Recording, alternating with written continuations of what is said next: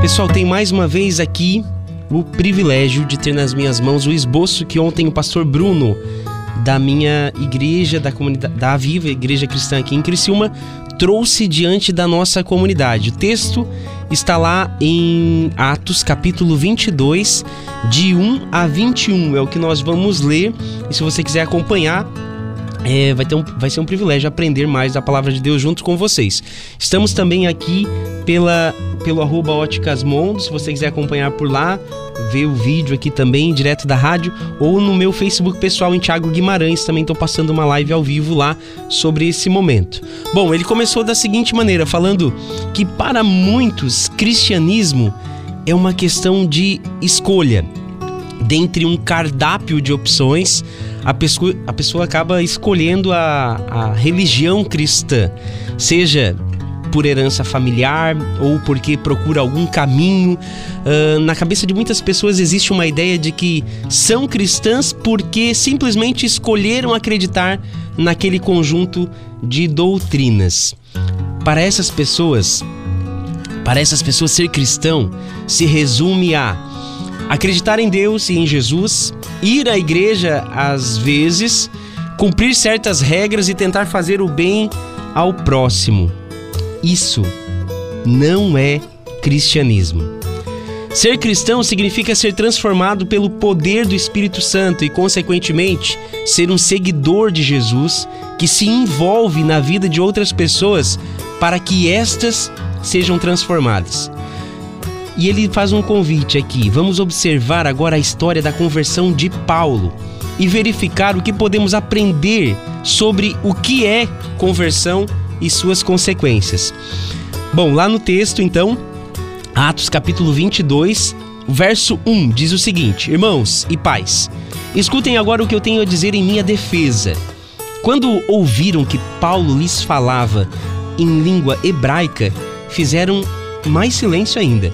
E Paulo continuou: Irmãos, aqui era o fim da terceira viagem missionária de Paulo. E após passar por diversas cidades, ele chega a Jerusalém, o berço do judaísmo e do próprio cristianismo.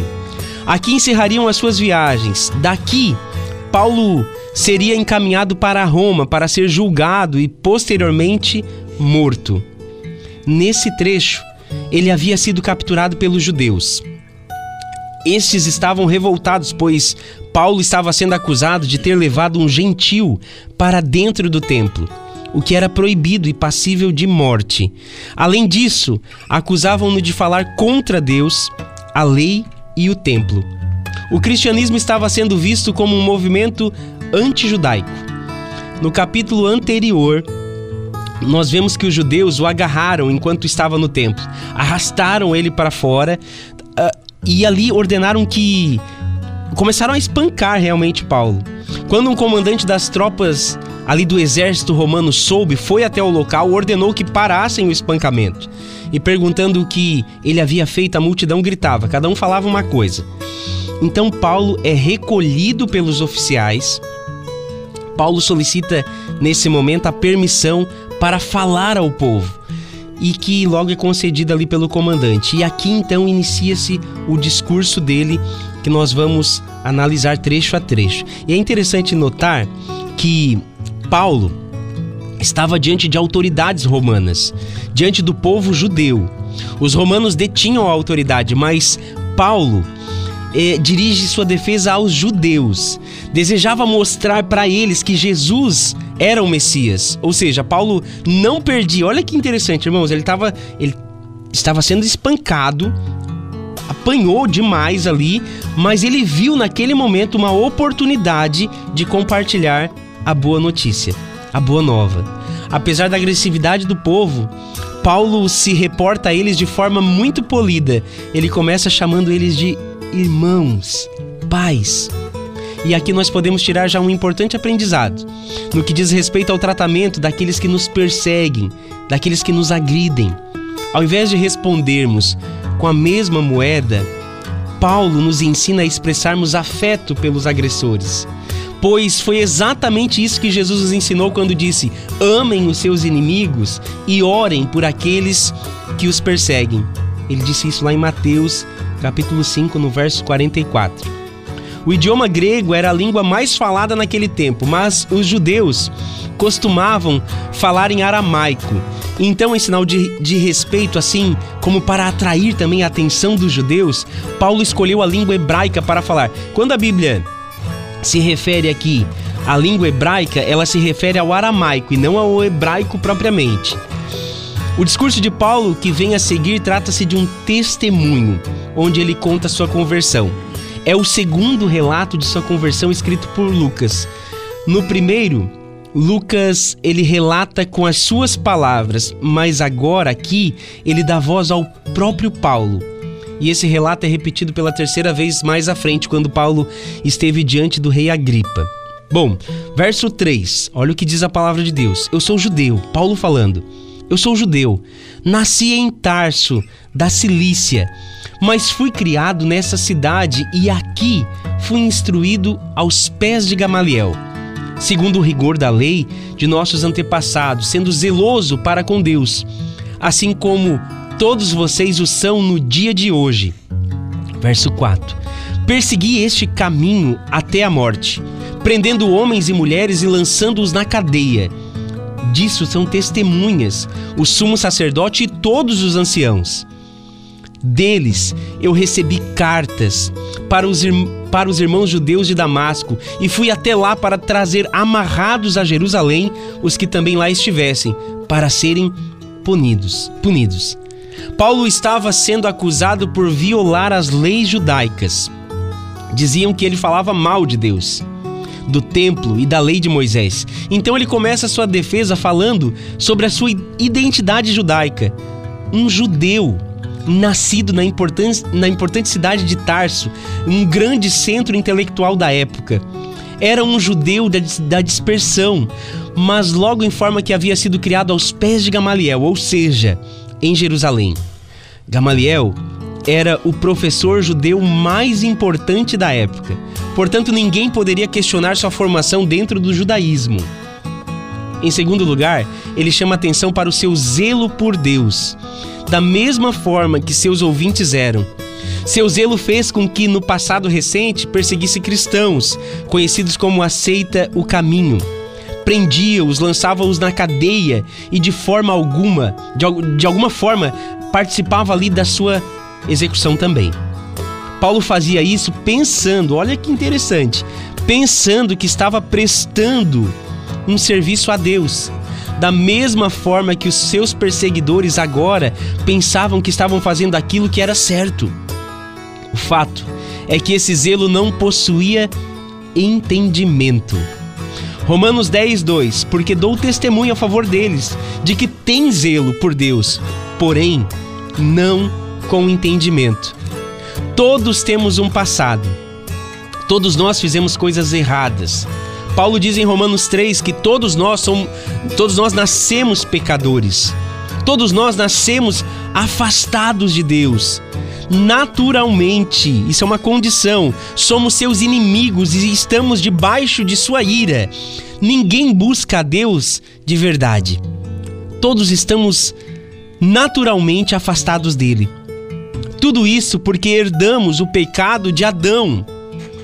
A queda afetou toda a criação e por isso todos que nascem, nascem em pecado.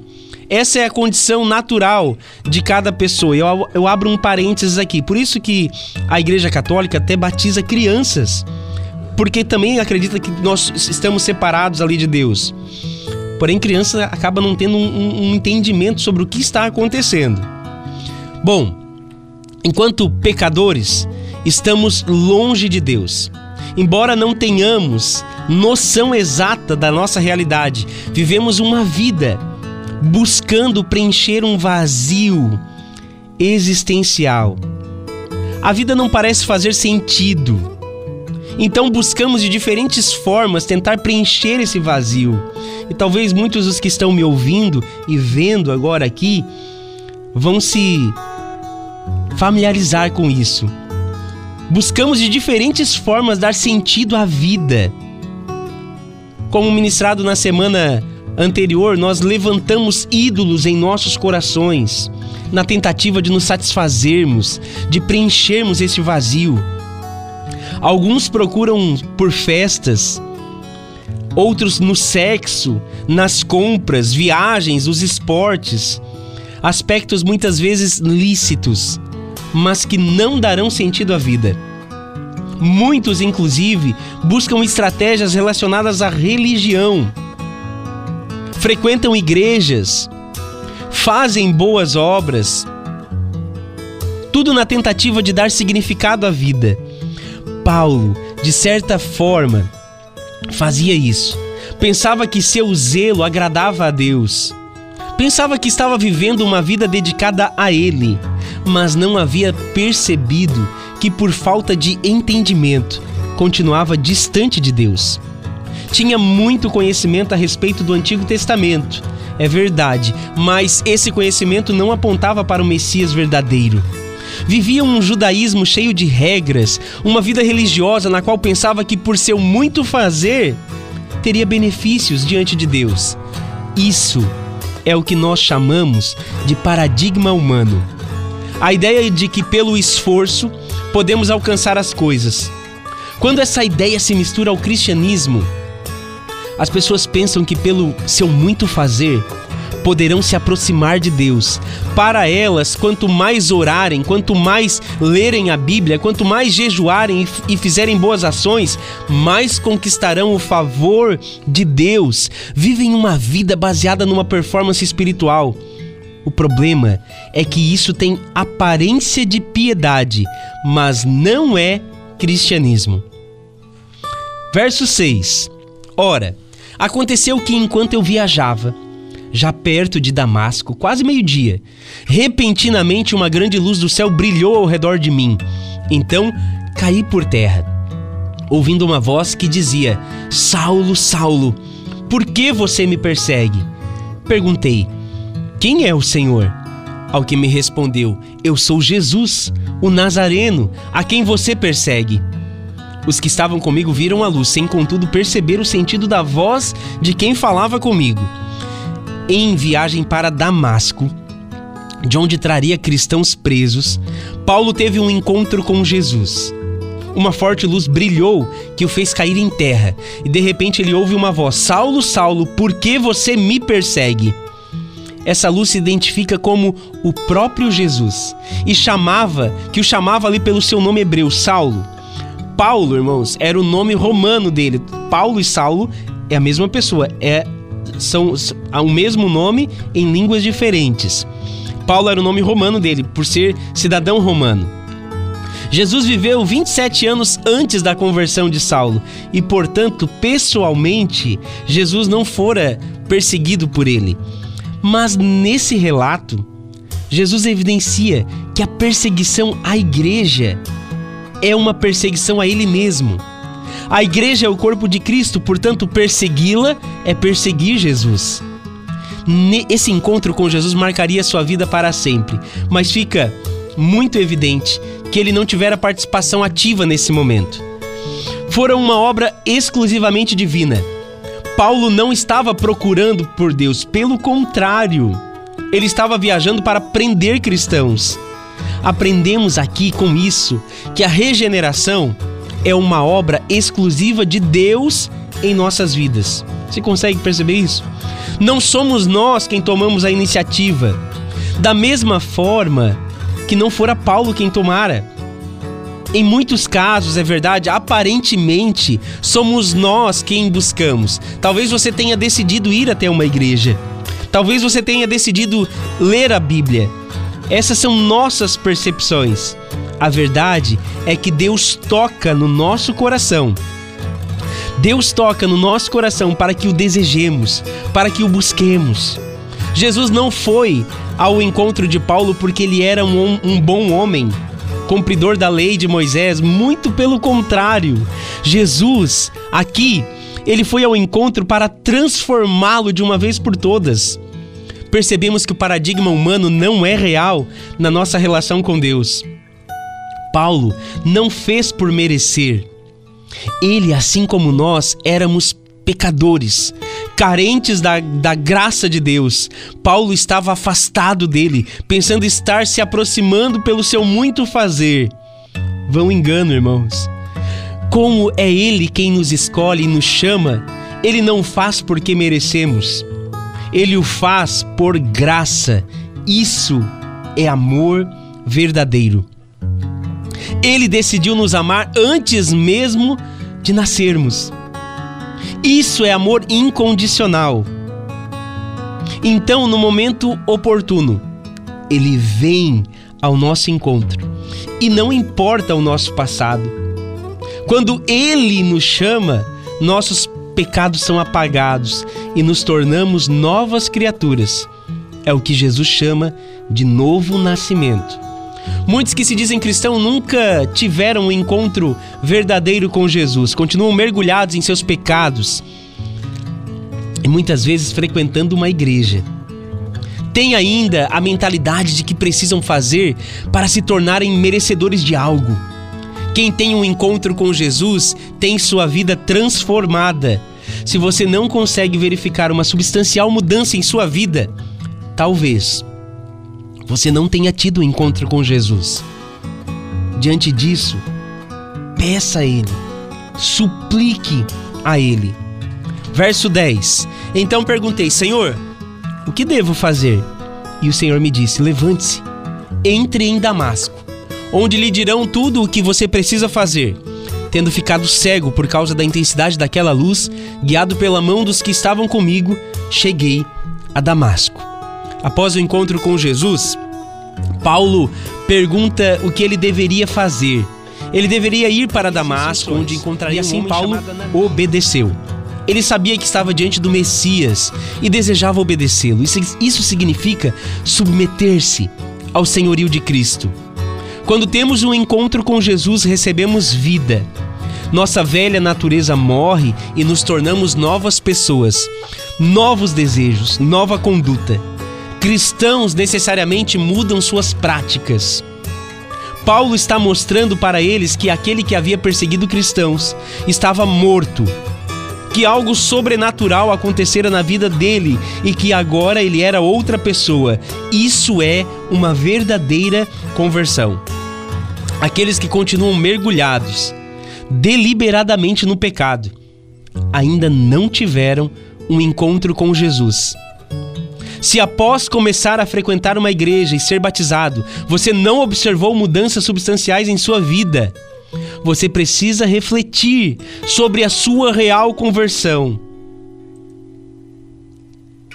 A importância aqui de agora, meus irmãos que estão frequentando igrejas, talvez desde criança, porque já nasceu dentro de uma igreja, aqueles que continuam deliberadamente no pecado, ainda não tiveram um encontro real com Jesus. Se após começar a frequentar uma igreja e ser batizado, você não observou mudanças substanciais em sua vida, você precisa, você precisa refletir sobre a sua real conversão. Esse é o evangelho do discipulado que pregamos. Que mediante a obra redentora de Jesus, ele vem ao nosso encontro e nos faz um chamado para segui-lo, ou seja, um chamado para sermos discípulos. Discipulado implica em vida de obediência. Cristianismo sem discipulado é sempre cristianismo sem Cristo. Somos salvos pela graça mediante a fé, em uma obra exclusiva do Espírito Santo em nossas vidas, como vimos anteriormente. Mas a verdadeira fé mas a verdadeira fé será vivida diariamente por meio de ações práticas. Fé sem, sem obediência não é uma verdadeira fé. Como Tiago disse, a fé sem obras é morta. Ou seja, fé e obras são dois lados de uma mesma moeda. Tiago capítulo 2, verso 18. Mostre-me essa sua fé sem as obras, e eu, com as obras, lhe mostrarei a minha fé. O evangelho verdadeiro é o evangelho do discipulado. É aquele em que somos chamados a uma resposta de obediência. É aquele em que não só há perdão de pecados, mas uma vida prática pautada nas Escrituras. Significa deliberadamente ser um discípulo de Jesus. Jesus disse sobre a entrada no reino de Deus em Mateus 7, Verso 21: Nem todo o que, o que me diz Senhor, Senhor entrará no reino dos céus, mas aquele que faz a vontade de meu Pai que está nos céus. Muitos naquele dia vão me dizer: Senhor, Senhor, nós não profetizamos em seu nome. Em seu nome não expulsamos demônios. Em seu nome não fizemos muitos milagres. Então lhes direi claramente: Eu nunca conheci vocês. Afastem-se de mim, vocês que praticam o mal. Não que a salvação, irmão, seja pela obediência, mas a obediência é uma evidência daqueles que são salvos. Cristianismo não é simplesmente uma escolha dentre um cardápio de religiões, mas significa ter um encontro com Jesus, ter sua vida mudada e responder ao seu chamado para ser seu discípulo. Olhando para a sua vida, faça uma reflexão aí. Olhando para a sua vida, você pode dizer que é um discípulo de Jesus? Como alguém que foi tocado e transformado e hoje busca viver em obediência, você se vê nisso? Não me refiro aqui a uma vida perfeita e sem pecado, não. Me refiro, me refiro a uma vida que reconhece os seus pecados, se arrepende e busca mudanças genuínas. Não para conquistar o céu, mas porque Jesus já nos deu a salvação. Isso é viver o reino de Deus na terra. Isso é usufruir da salvação ainda em vida. No verso 12, um homem chamado Ananias, piedoso conforme a lei, tendo bom testemunho de todos os judeus que ali moravam, veio procurar-me. E chegando perto de mim, disse: Irmão Saulo, recupere a visão. Nesta mesma hora, recuperei a visão e olhei para ele. Então ele disse: O Deus de nossos pais escolheu você de antemão para conhecer a vontade dele, ver o justo e ouvir a, a voz dele, porque você terá de ser testemunha diante dele, diante de todos, anunciando as coisas que você tem visto e ouvido. E agora, o que está esperando? Levante-se, receba o batismo e lave os seus pecados, invocando o nome dele. Chegando em Damasco, Paulo encontrou-se com Ananias. E este foi um instrumento de Deus para que ele recuperasse a visão, assim como para que recebesse instruções da parte de Deus. Ananias diz que Paulo havia sido escolhido previamente por Deus para que conhecesse a sua vontade, para que ouvisse e ouvisse a sua voz. Que havia sido escolhido para anunciar as boas novas, que deveria levantar-se e ser batizado. O que Ananias estava fazendo era discipular o recém-discípulo de Jesus. Estava orientando quais os primeiros passos que ele deveria dar. Aqui aprendemos a importância de caminharmos com pessoas mais experientes que nós na fé. Todos precisamos uns dos outros, e isso acontece na vida da igreja. Caminhamos juntos para que sejamos edificados uns com os outros. Ser discipulado por alguém é ser instruído sobre Jesus é aprender a ser um seguidor dele. Esse é o motivo da existência da Aviva, da minha igreja aqui em Criciúma. Nossa missão é ajudar pessoas a serem seguidoras de Jesus.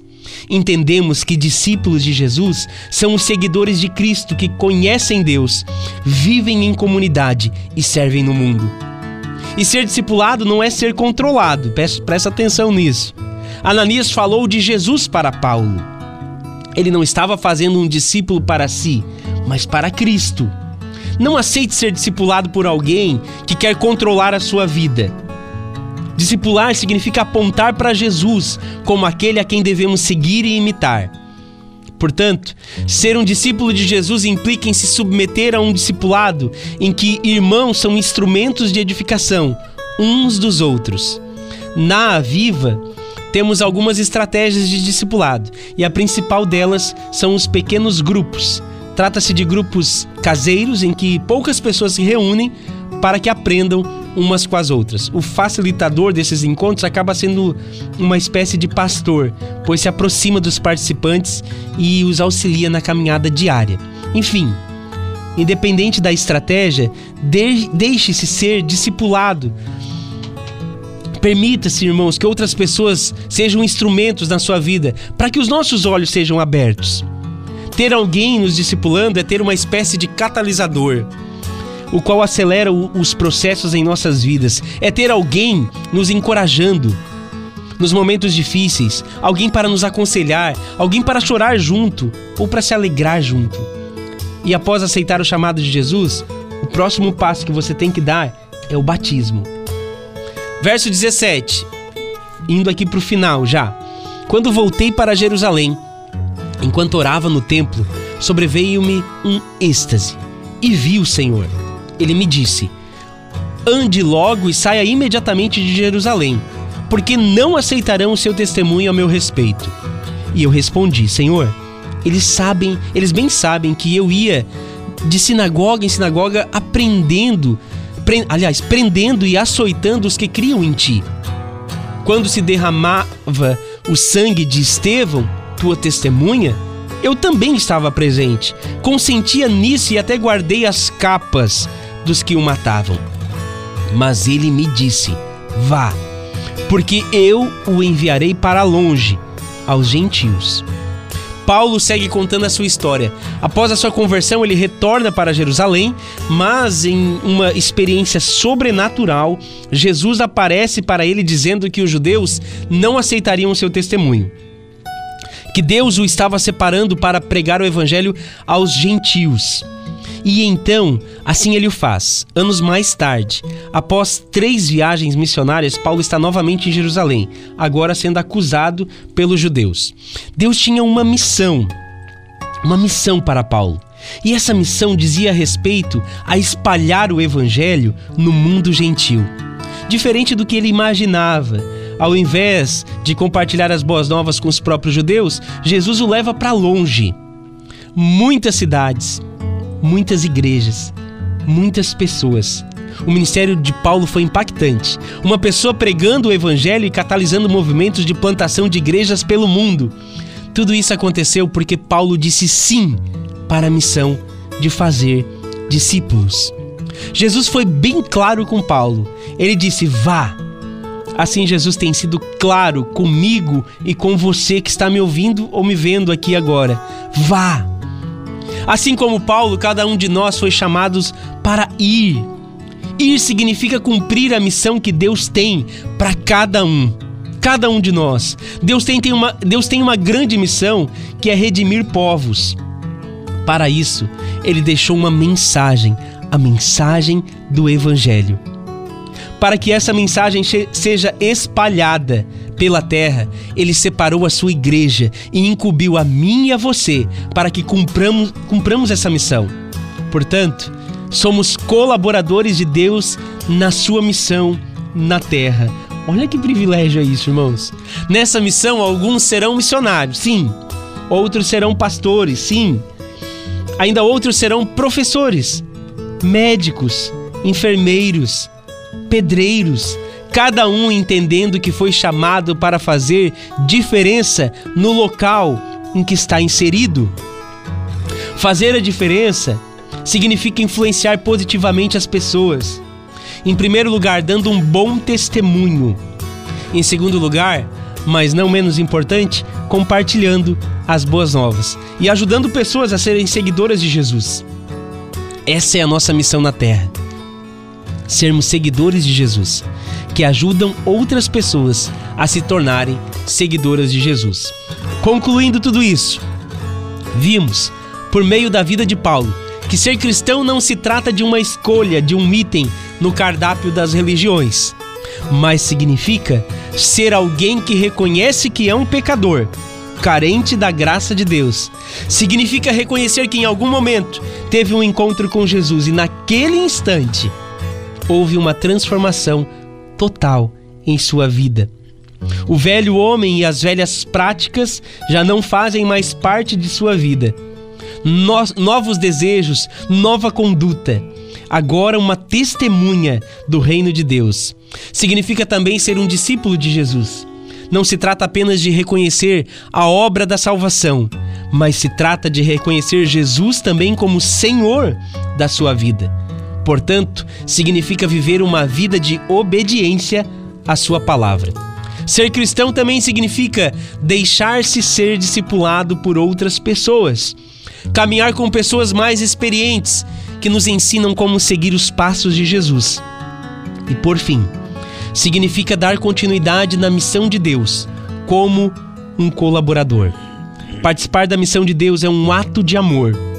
Fazemos isso não porque queremos recompensas, fazemos isso porque estamos cheios do Espírito Santo e a intensa alegria quando fazemos.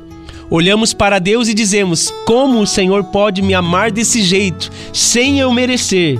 E na sequência, com quem, com, com quem posso compartilhar esse amor no dia de hoje? Esse, existe um caminho, irmãos. Onde você está, se encontre. Existe um mapinha ali mais ou menos desenhado. Nós todos somos pecadores, mas podemos encontrar Jesus depois disso, batismo é o nosso segundo passo. Ser um discípulo de Jesus, ser um membro de uma igreja local, participar da vida da igreja, servir em ministérios e fazer discípulos. Fazer discípulos é o nosso maior ato de amor. Identifique onde você está, dê um passo além e faça discípulos para a glória do nosso Deus, em nome de Jesus.